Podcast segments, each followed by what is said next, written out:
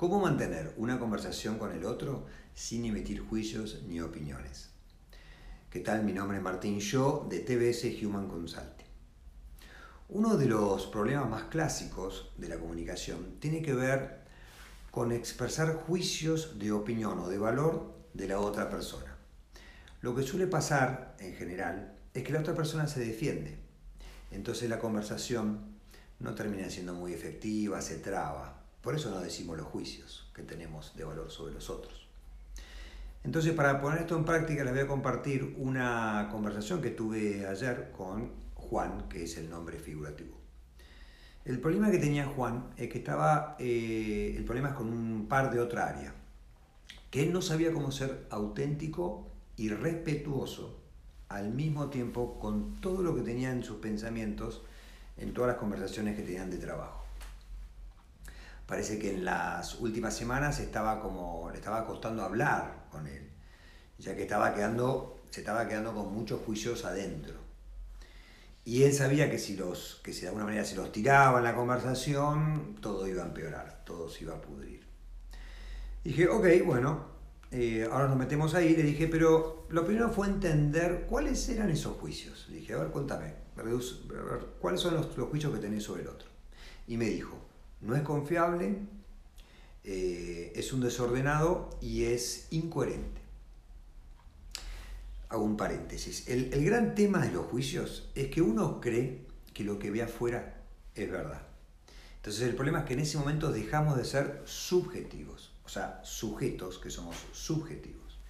Y damos por obvio que eso que está afuera es verdad. Y nos olvidamos que no es verdad, sino que es mi verdad mi propio juicio. Los juicios no son la verdad. ¿Sabes por qué? Porque la otra persona, otra persona podría tener otros juicios sobre esa otra persona o inclusive un juicio contrario. Sí, Pirulo es confiable. Ok, volvamos, cierro el paréntesis volvamos al caso. Entonces, en el caso, eh, lo segundo que le pedí fue, bueno, muy bien, Juan, necesitamos que vos me hables de vos. Entonces necesitamos que vos hagas una traducción de este juicio. Es decir, que hable algo que hable de vos, no del otro. Que me lo cuentes como en primera persona del singular. ¿Qué ves vos? ¿Qué te pasa vos? ¿Cuál es tu estándar? Háblame algo que esté dentro tuyo. Dale, le dije, probemos. Entonces empezamos con el primero que tenía que ver con, eh, la, con que no confiaba en el otro. Entonces, trabajando y trabajando, haciendo un par de preguntas, llegó a una conclusión. Le dijo, yo no confío en él. Bien, le dije, genial, ahí me hablaste de vos. Y sobre el segundo, el desorden, también, ¿no? tuve que guiarlo un poco y llegó a la conclusión. Él no tiene el mismo estándar de que, de orden que tengo yo. Bien, ahí me hablas de vos. Y sobre el tercero, ¿qué habla la incoherencia? Y él me dice, claro, en realidad no lo entiendo. Ah, ok, no entiendo cuando dice A y hace B. Entonces ahí nos quedamos trabajando y digo, bueno, ¿qué es más verdad?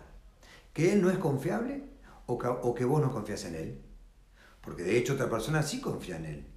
Por eso no estamos hablando de él. Él se quedó pensando y me dijo, sí, es cierto. Eh, yo no confío en él.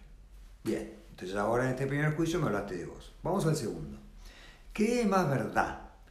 ¿Que él em, es un desordenado o que a vos no te gusta el estándar de orden que tiene para trabajar? Me dijo, sí, obviamente lo segundo. Perfecto.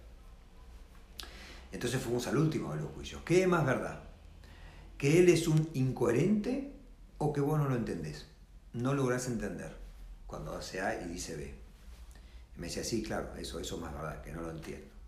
Entonces, este es el punto clave del tema de los juicios. Eh, digamos, la solución que él venía teniendo, le digo, bueno, acá tenés la solución. Vos decís que tenés como una imposibilidad de conversar con él. Bueno, de ahora en más, eh, si querés ser honesto y respetuoso, que era lo que él me traía, habla de vos, no de él. Es decir, eh, traducir los juicios que vos tenés y de esa manera vas a poder ser auténtico. ¿Por qué digo auténtico? Porque vas a poder decir todo lo que te pasa y todo lo que pensás. ¿Y por qué digo respetuoso? Porque al hablar de vos no vas a estar hablando de él. Entonces no hay un juicio hacia él. Es como más respetuoso. Siempre habla de vos. Es algo que me pasa a mí con esta relación, con esta conversación. Bueno, nada, me imagino que en los próximos días Juan me contará si está siendo más efectivo en esas conversaciones y poniendo esto en práctica, ¿no? Esto de traducir el juicio, que habla de mí. Bueno, espero que les haya servido y nos vemos en el próximo video con otros casos de coaching. Gracias.